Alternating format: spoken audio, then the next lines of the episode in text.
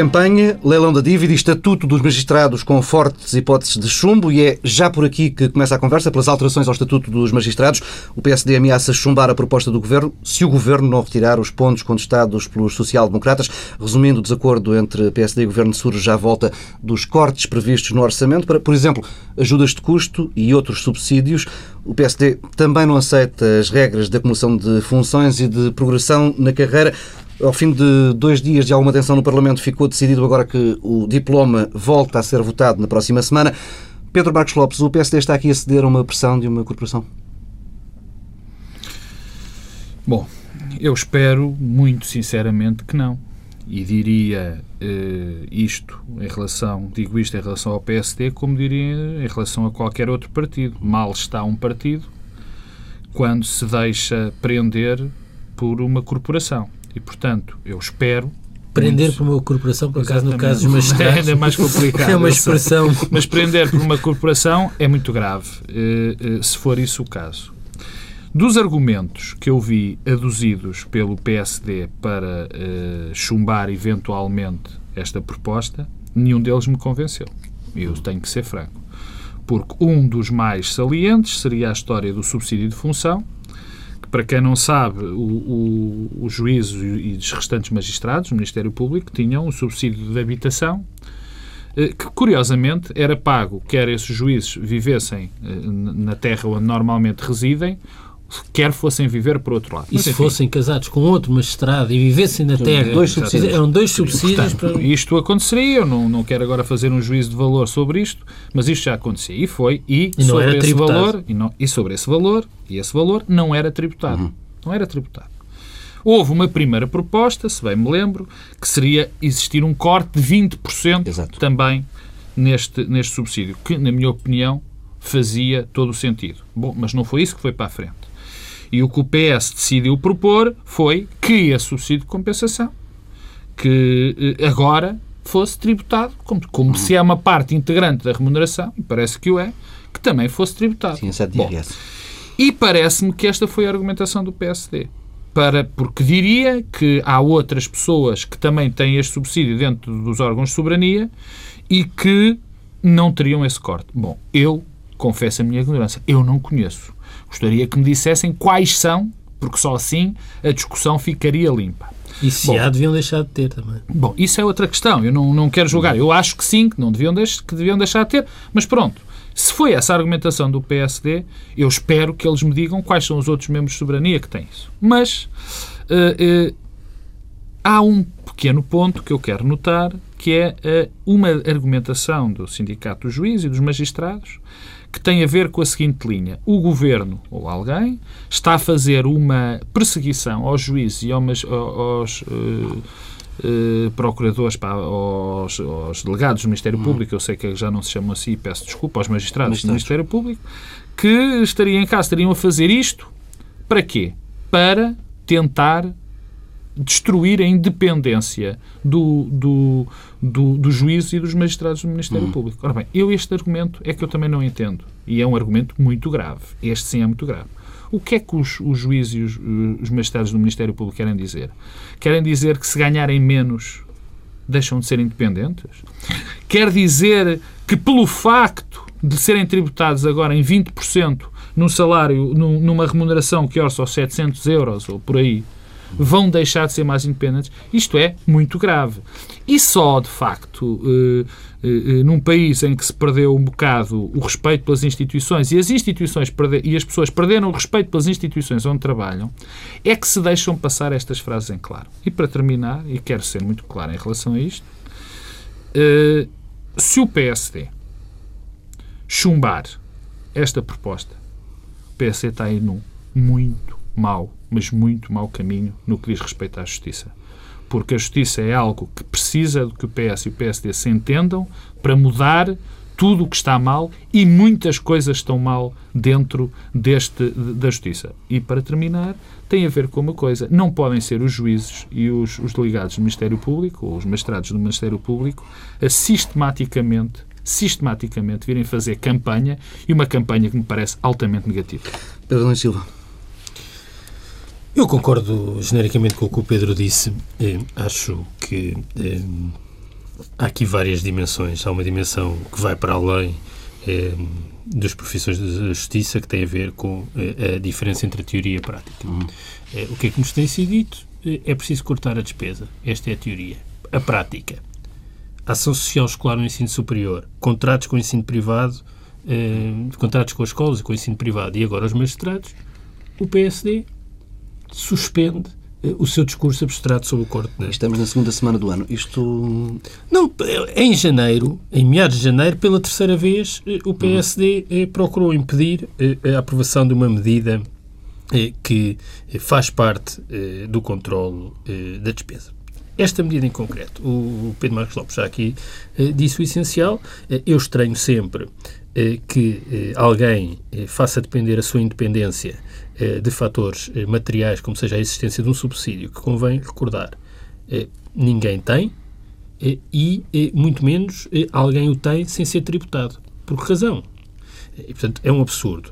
Tal como eh, os magistrados continuam a ter um regime eh, de reforma eh, que é muito mais favorável. Hum. Reforma-se aos 60 anos e com menos anos de trabalho. quando, hoje em dia, tem havido uma convergência genérica de todos os subsistemas para os 65 anos e para os 40 anos de descontos. E, portanto, não vejo por que razão é que há esta situação de exceção e o que é que tem de excepcional a profissão de magistrado. Tem uma coisa de excepcional, é que tem muito poder. Hum. Tem muito poder. E o que me preocupa aqui eh, não é apenas eh, o PSD, depois de ter feito o mesmo com a Ação Social Escolar eh, e com os contratos eh, para, com o ensino privado eh, para a educação, eh, agora novamente suspender aquilo que é o seu discurso genérico sobre o controle da despesa. Não é isso que me preocupa.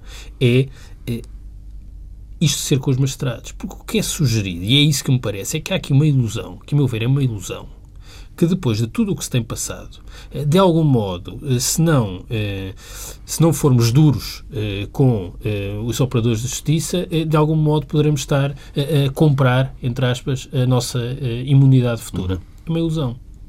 É bom que tenham consciência. Isto não vai parar. É não, é? isto não, vai, não, isto já não vai parar. O que se tem passado já não vai parar. E, portanto, depois do que aconteceu, tudo se repetirá. E, aliás, Oh Pedro, desculpa, dá-me só um segundo. Eu recordo, e que já que estamos em campanha eleitoral para as presidenciais... Não, mas era sobre isso que eu ia falar, por acaso. Então, bem... Não, era mesmo sobre isso que eu ia falar. Eu queria chamar a atenção que hoje é sábado. Estamos a cinco dias do final da campanha para as presidenciais. E um dos temas, um dos presidentes da República, tem mais competências. Por exemplo, a de nomear o Procurador-Geral da República. Eu não ouvi uma palavra não na campanha de nenhum candidato. Não. Isso diz-nos também uma coisa.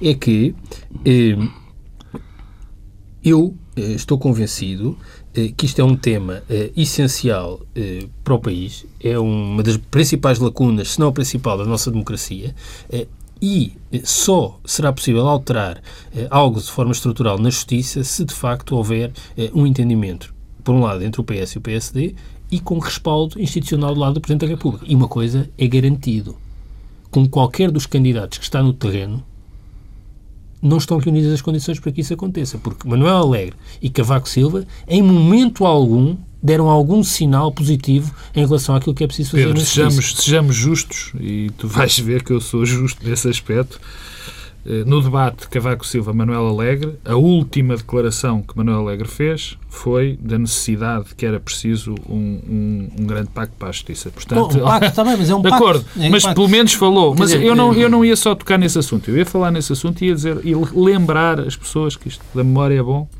Cavaco Silva, nas suas memórias, fala dos problemas no Ministério Público uhum. há muito tempo. E na altura, era muito curioso que Cavaco Silva descreve e eu vou citar de memória, escreve que alguém lhe teria dito que os homens do PS dominavam ou tinham alguma influência junto do Ministério. Uhum. Que alguém lhe teria dito. Foi assim uma frase dita, escrita desta maneira, e eu peço desculpa porque não tenho aqui as memórias do, do professor Cavaco Silva. E isto tem sido algo que tem acontecido sistematicamente na democracia portuguesa. Ou seja, eu, não, eu estou, e quero deixar isto perfeitamente claro, que não sei quais são.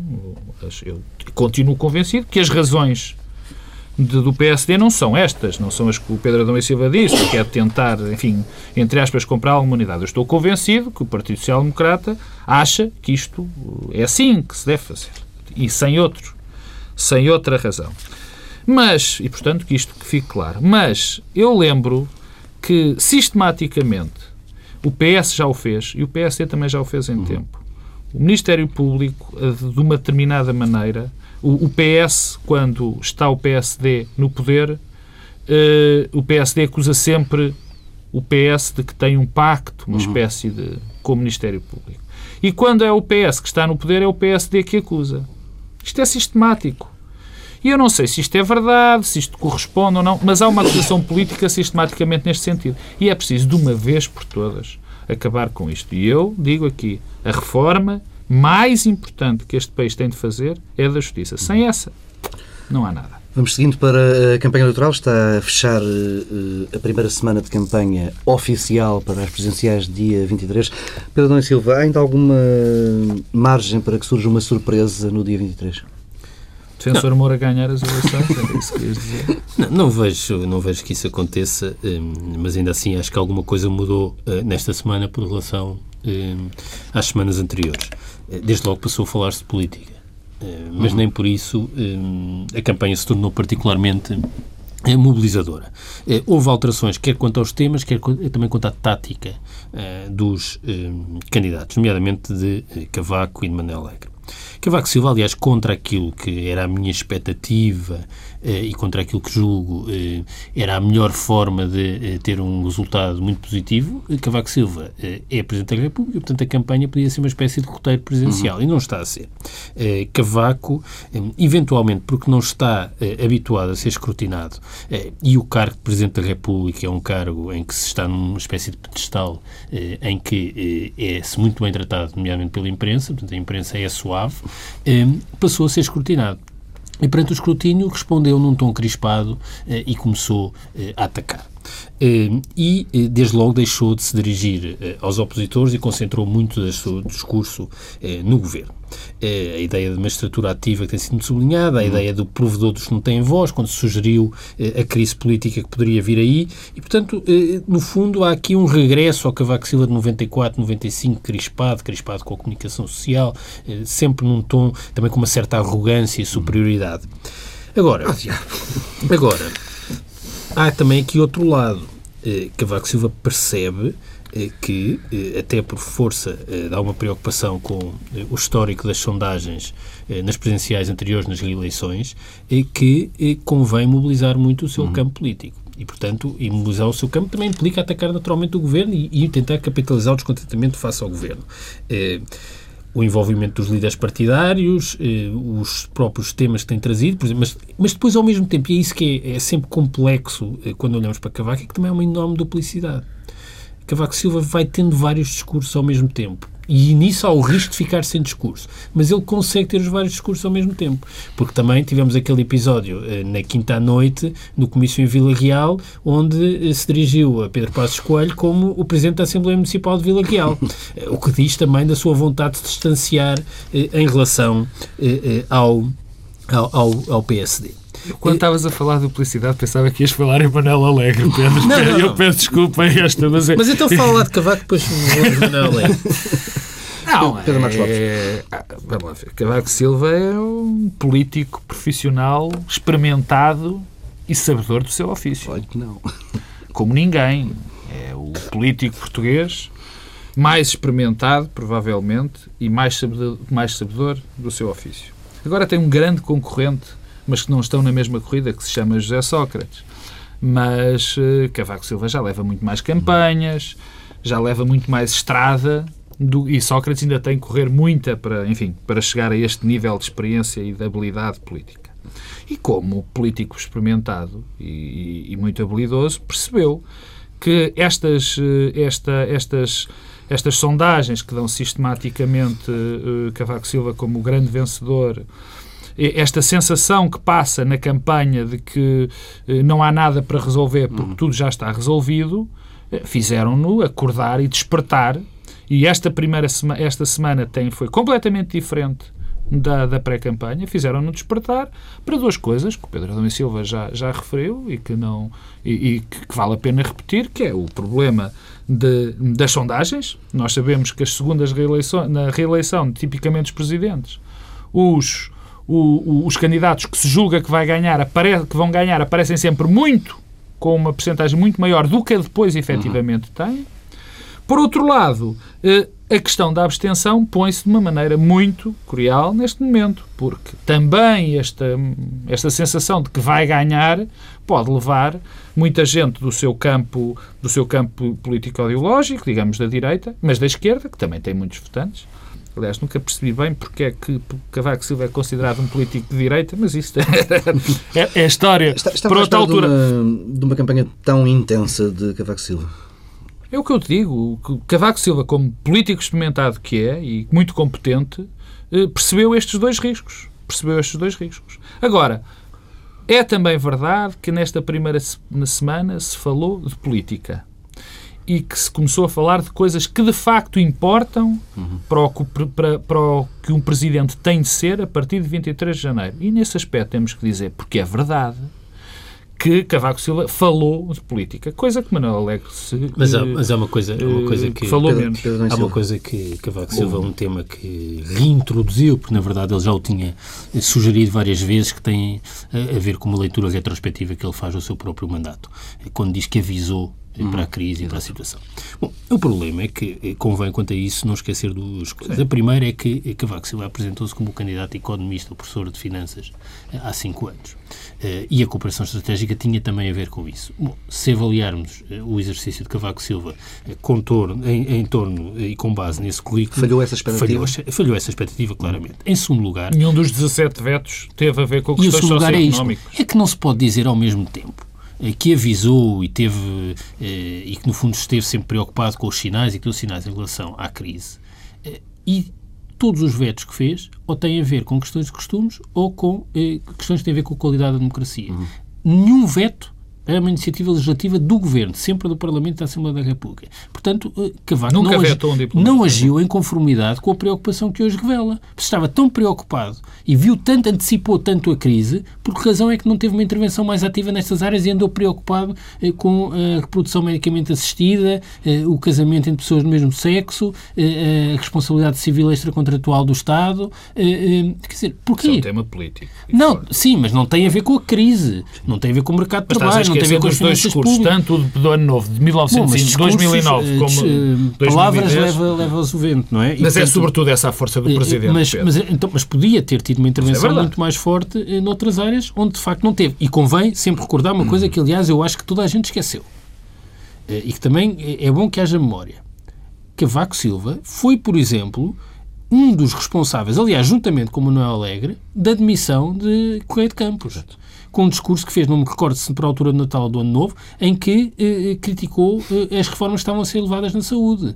Que eram reformas que iam exatamente no sentido das preocupações que agora toda a gente tem, que se tornaram hegemónicas. Na Pedro, altura... Tu não podes ter dois pesos e duas medidas. Desculpa Não, não, mas desculpa, mas... Primeiro essas palavras, quer dizer, as palavras quando Cavaco Silva chama a atenção para a crise no discurso de 2009 e 2010 são palavras que as levam ao vento. As, as, as palavras que ele diz sobre a saúde levam à admissão de Correio de Campos. Não, porque não, não pode ser. Para não é? começar, porque não é, não é mesmo uma coisa, não é? Quer dizer, uma coisa específica, específica, direcionada a uma área setorial. Uh, e que afinal, uh, hoje em dia, toda a gente acha que uh, se inverteu um bom caminho que estava a ser percorrido desde então, quando na altura não foi porque. Sim, mas ele não votava, houve alguém que votou contra. Não, Foi mas, mas estou a dizer, Sim, quer Manuel Alegre, quer Cavaco Silva, uhum. em, quer dizer, coligaram-se, houve uma cooperação estratégica entre Manuel Alegre e Cavaco Silva na altura para que isso acontecesse. Não, se calhar mas... podemos falar da campanha de, de, Manuel Alegre. Não, podemos introduzir, não, mas uh, nesta nota, em relação a esta duplicidade, e, e, aproveitando esta questão da duplicidade para entrar em, em Manuel uhum. Alegre, há aqui várias duplicidades. Aliás, esta é a campanha eleitoral das duplicidades. Quer dizer, nós temos um candidato, o Presidente da República, que faz um discurso, que faz nesta semana discursos políticos sérios. Aliás, eu achei muita, muita, muita piada toda a gente ter criticado o, o facto de, de, de, de, Cavaco Silva dizer que ia ser um presidente muito interventivo. Uhum. Bem, isto no fundo é a essência daquilo que pode ou não ser um presidente. O que é que as pessoas queriam que, que Cavaco falasse? Quer dizer, portanto, fez muito bem em ter dito. Fez muito bem ter dito que é uma possibilidade de uma crise política, quer dizer, falou de política. Mas, de facto, Cavaco também tem aqui uma duplicidade.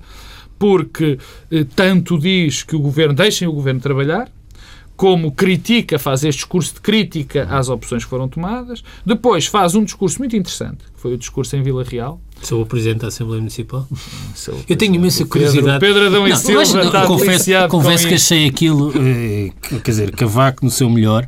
eh, O seu eh, pior, ou no- no- nesse sentido, eh, tenho enorme expectativa eh, em- no modo como Cavaco Silva se vai dirigir a Paulo Portas quando Paulo Portas aparecer na campanha Aveiro, porque convém recordar que nas últimas presidenciais como é que lhe vai chamar? o PSD e o outro partido que me apoia, que era o CDS, mas esta feita será o candidato derrotado à Assembleia Municipal de Oliveira das Mães. Vai dizer, vai dizer o deputado Paulo Portas, deputado como é evidente, é um homem, é um, é um homem, Não é um, exatamente, estás a ver, tiraste umas palavras da boca. Não, mas é curioso ainda nas duplicidades e metendo Cavaco para depois chegar, che- chegar Alegre. a Manuel Alegre. Cavaco Silva faz um discurso eh, dizer que vai ser muito interventivo e imediatamente o governo eh, responde. Sim. Diz atenção, aquele discurso não foi só, não foi só para o governo. Aquele discurso também foi para para Passos Coelho, porque há uma grande probabilidade de Passos Coelho ser Primeiro-Ministro ainda na vigência de- de- do mandato de, de Cavaco Silva. Por outro lado, Passos Coelho também acabou por responder, a dizer que não esperava nada do Presidente da República. Portanto, há aqui um conjunto de, de- de- de subentendidos Não ia muito interessantes. pelo apoio. Muito- exatamente. Mas deixa-me entrar, Sim, sim. se vais Mas, falar não, do vou falar, Cavaco... vou falar do governo e de Cavaco, que eh, tem a ver com eh, a resposta do governo eh, Uhum. a Cavaco. Eu acho que não é um bom caminho.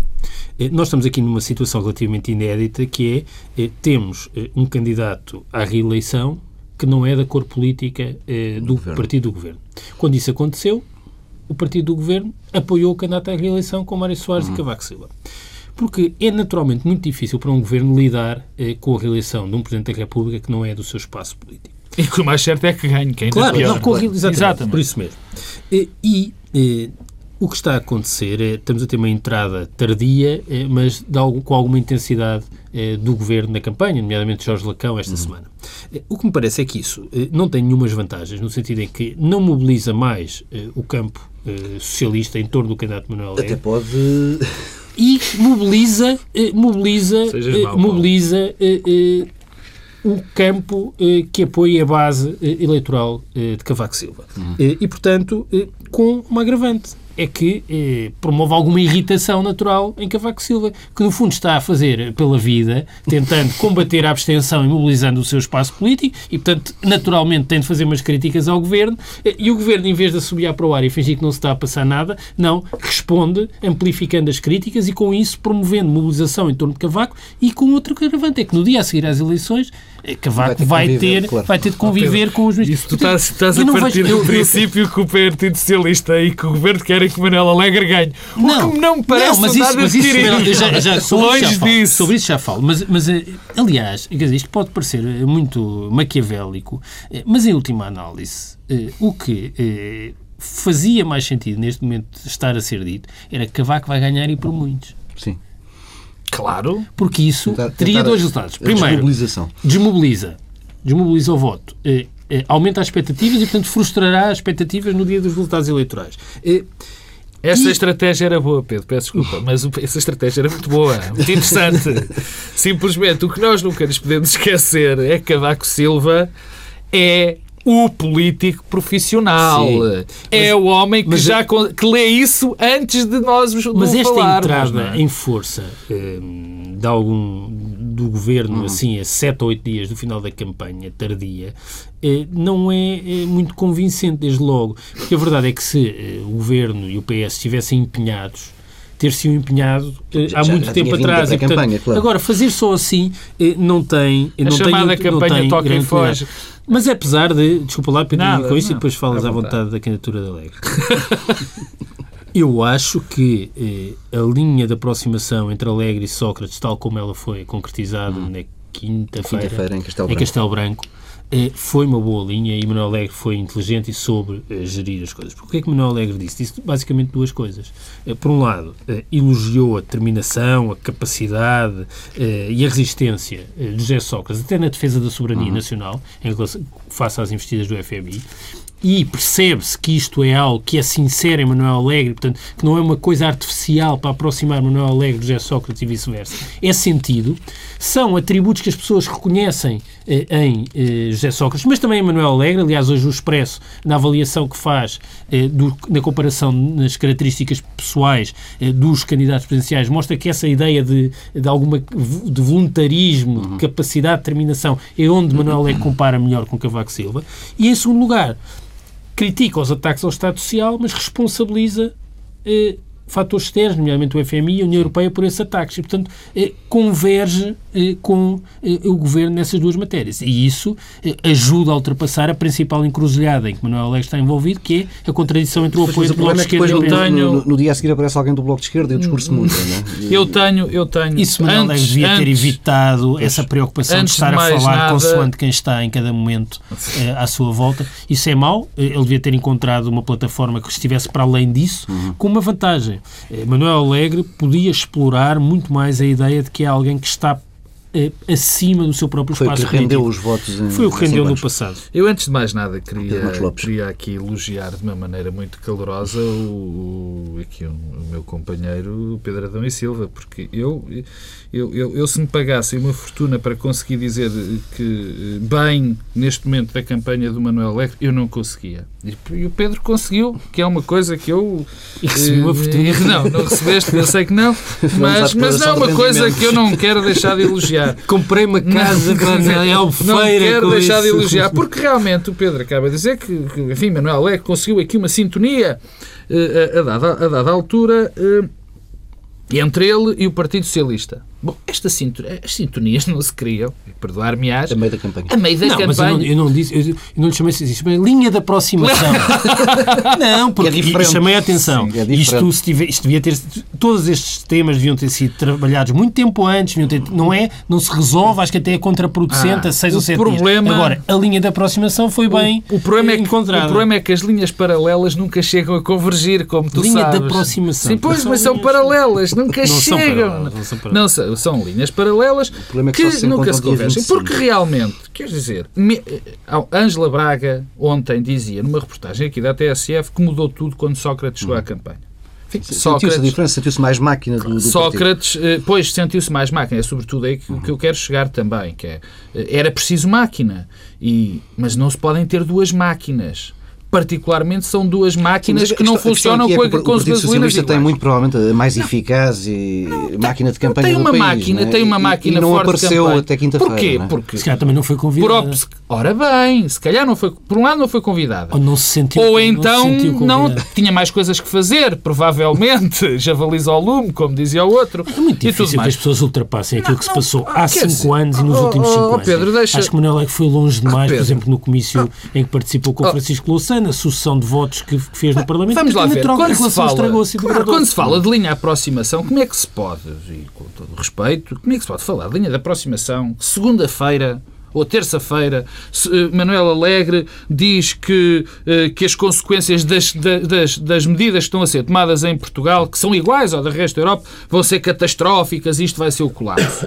E depois vem, vem Sócrates eh, eh, discursar. Como é, que, como é que as pessoas do PS podem esquecer tudo o que, o que eh, Manuel Alegre fez durante o mandato de José Sócrates. Foi a reforma da saúde, foi a reforma do, do- do laboral, foi a reforma da educação. Quer dizer, isto não se ultrapassa daqui para lá. Isto poderia ser, enfim, acalmado se a campanha de Alegre fosse, desde o momento, conduzida pelo Partido Socialista e pelos seus apoios no Partido Socialista, que lhe tivessem feito as linhas de campanha, que tivessem estruturado. O que é que aconteceu? Aconteceu exatamente o contrário. Quer dizer, a campanha de Alegre até aqui foi a campanha típica do Bloco de Esquerda. Eu não me esqueço, porque convém, também já não foi há tanto, tão- tanto tempo assim. Foi a semana passada que Alegre se queixava a vários órgãos de informação de que estava muito incomodado porque o Partido Socialista, as grandes figuras do Partido Socialista, não apareciam na campanha. Quer dizer, se se monta uma estratégia destas, e depois é pior, porque depois Manuel Alegre, ao contrário do que se diz, está a ser altamente protegido.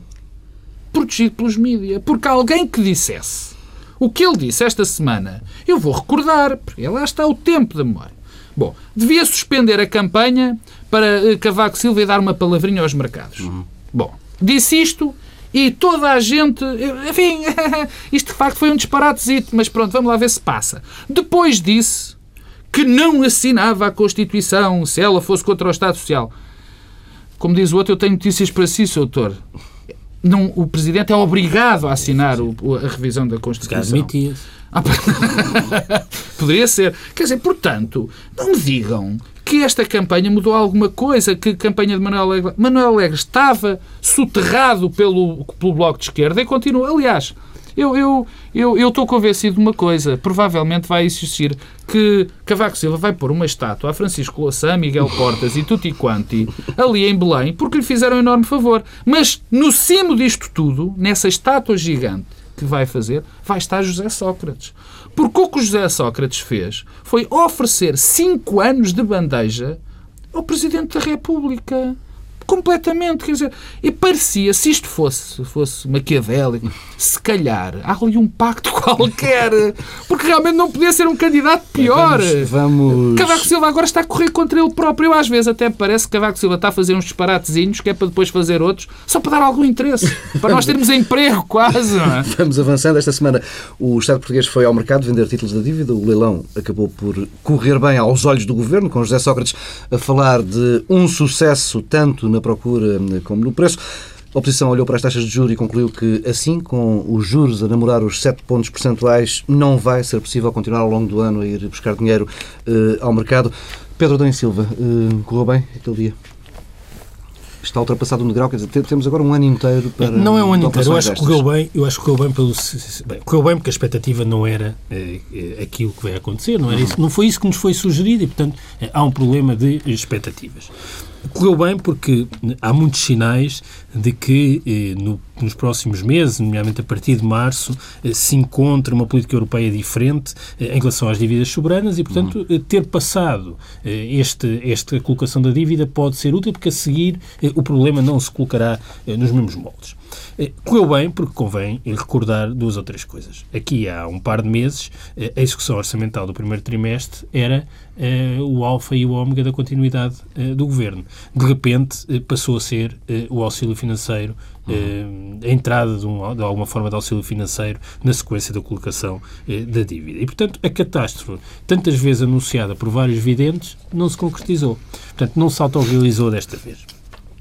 Eh, eu eh, acho que, eh, acima de tudo, isto foi revelador de algumas coisas sobre eh, a política portuguesa, mais uma vez. Primeiro, eh, ao contrário do que, eh, do que acontece em toda a, a, zona euro, em Portugal continuamos presos a uma a uma visão desta crise internacional, que é a maior dos últimos 80 anos, um pouco à imagem das palavras da doutora Ferreira Leite, essas memoráveis palavras quando falou de um abalozinho. Eh, não é um abalzinho, é mesmo uma crise eh, da zona euro.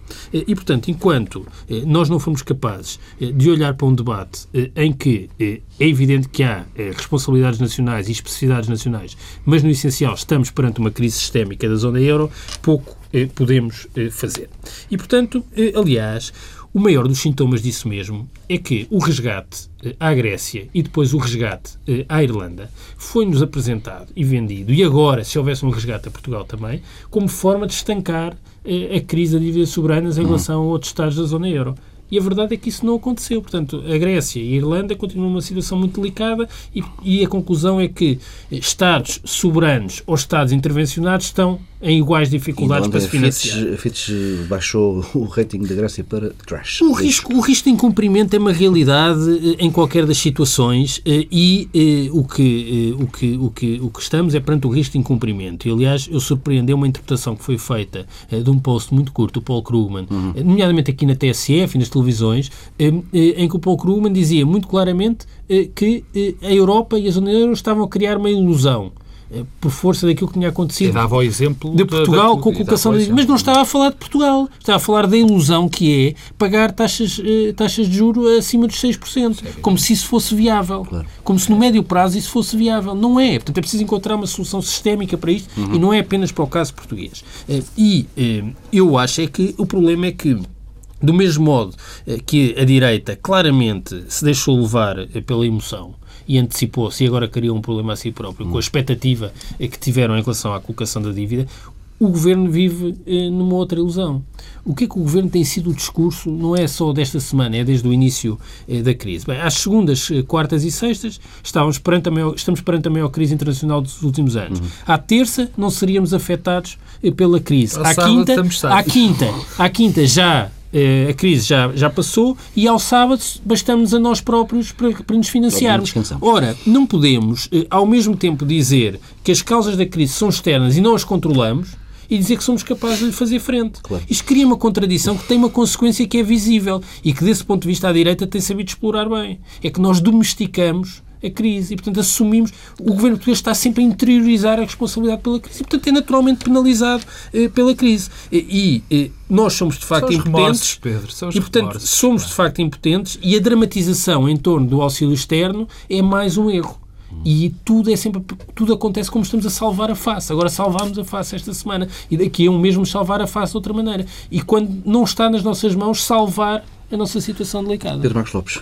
Neste momento. Sim. Neste momento. Claro. Bom, há duas, eh, duas dimensões e uma terceira, porque que o Pedro ia fazendo, mas não fez, e ainda bem, fico contente. Que era a história da direita, de que andava aí a direita toda, desesperada, que viesse o FMI, como uhum. se isso fosse um passaporte para alguma coisa, como se alguém quisesse que o FMI viesse Bom, mas isso em frente, ele não foi, eu trazia aqui tudo não, preparadinho para já o contrariar. não muito tempo. Mas ele, ele falou só de uns tolinhos, uhum. quer dizer, há uns tipos, de facto, há aí umas Sara Palins à portuguesa e uns liberais de Instituto Público que parece que estão mortos, que, que venham ao FMI para, para, para confirmar aquilo que desejam. Nada disto tem a ver com o Partido Social Democrata, que é o último partido, por razões que eu poderia explicar, que está interessado em que venha ao FMI. O último de todos, como é evidente, não é? E a evidência, para quem não for evidente, é esta. O FMI, quando vem, não traz um papelinho a dizer atenção, só vimos se os senhores quiser, se os senhores forem para o poder. Por outro lado, tem que, as pessoas não se podem esquecer que é o Governo que tem que pedir para o FMI vir e a Assembleia da República tem de aprovar. Por outro lado, se o PSD estiver no poder, estar a governar com o FMI, não dá jeito nenhum, não, dá jeito nenhum, não é? Portanto, isto não faz nenhum sentido. E pronto, mas olha, já estava estudado e, portanto, já foi dito. Há duas situações. Primeiro é onde estamos e como é que resolvemos a questão da dívida. É evidente. Quer dizer, não. Eu, ninguém pode imaginar, nem ninguém tem uh, a veleidade de dizer que um país pode estar a, a, a, a endividar um ritmo a, esta taxa de juros, a 6,7% e achar que isto é sustentável. Sobretudo quando temos é evidente. uma de recessão no próximo ano. Ora bem, exatamente. Isto é, é evidente que um país que não cresce economicamente, que provavelmente até vai decrescer, e tem juros como nunca os teve para pagar a sua dívida, é evidente que esta situação é insustentável. Eu recordo que há um ano esta mesma dívida custava 4,8% há 10 anos. Portanto, isto não é sustentável. As pessoas que façam as contas, há aquelas contas de merceeiro rápidas que podem Daqui fazer. Daqui a 5 anos, a manter este ritmo, estamos a pagar não há, não um juro total. Portanto, quando se fala de vitória, eu não vou repetir, Eva, que isto não é vitória nenhuma. Hum. Quer dizer, de facto, é uma vitória de pirro, como dizia Krugman. E ele tem razão, porque isto, quer dizer, o que, não, o que é que se ganhou, de facto, na quarta-feira? Ganhou-se tempo ganhou-se tempo. Até à próxima. Mas ganha-se também uma percepção de que eh, se, de algum modo, a Europa eh, tiver uma intervenção coordenada, Pedro, eh, há uma resposta dos Pedro, mercados. É verdade. E, portanto, aliás, é, verdade. é o que tem acontecido esta é quarta-feira. É verdade. E isso pode ajudar é a que se encontre uma solução Pedro, comum. é verdade, mas há três coisas naquilo que tu disseste Sim, que também são... Combinadas, olha, o BSE... Mas é, isso mesmo, mas é isso que é preciso fazer. Pedro, olha, mas repara uma coisa. O BSE comprou o governo fez uma boa campanha de marketing para vender. Sim, e Banco, mesmo assim, chinês também confirmou que... E mesmo assim, a dívida ficou a 6,7. Outra coisa. Sim, e aqui é, é uma... quando acabar os clientes. Não, e depois há aqui um pequeno, aqui um pequeno problema que também, que também vai dentro contra aquilo que o, P, que o Pedro Adão e Silva disse acerca de, um, de, uma, de uma loucura que se instalou neste governo. Quer dizer, quando a, dívida, a colocação da dívida corre mal, os mercados são os bandidos e tem que se fazer alguma coisa. Quando a dívida corre bem, os mercados, sim senhora, estão, estão certos. Bom, portanto, esta situação é Mas o problema, e é evidente... o problema é que também eh, as várias oposições fazem o discurso inverso. Sim, não, Quando corre bem, eh, os mercados foi É, tudo exatamente, combinado. já não são- exatamente, Quando corre mal, Pedro. os mercados estão a Pedro, dar os sinais Pedro, desculpa, eu não vou por esse Quanto a caminho. isso, é Eu vou a por esse coisa. caminho, eu, eu termino, porque queria, queria dizer do, do, do como é que vamos sair disto. É evidente que nesta situação, e não vamos voltar atrás, eu não vou repetir aquilo que disse, que nós, a grande culpa disto estar a passar é nossa, nossa como país, de todos estes anos em que não conseguimos, todos estes anos que não conseguimos crescer economicamente e estabelecer um bom modelo. Neste momento, factualmente, nós, sozinhos, nós, sozinhos, não conseguimos sair desta situação. Chame-se FMI, chame-se Banco Central Europeu, chame-se aquilo que se chamar. Nós, neste momento, temos, estamos dependentes de um auxílio que venha de fora. Porque nós, isto, isto é horrível dizer, mas é verdade, não dependemos de nós neste momento, não somos capazes. E fica por aqui esta edição do Bloco Central. Na próxima semana não há. Estamos fechados para reflexão.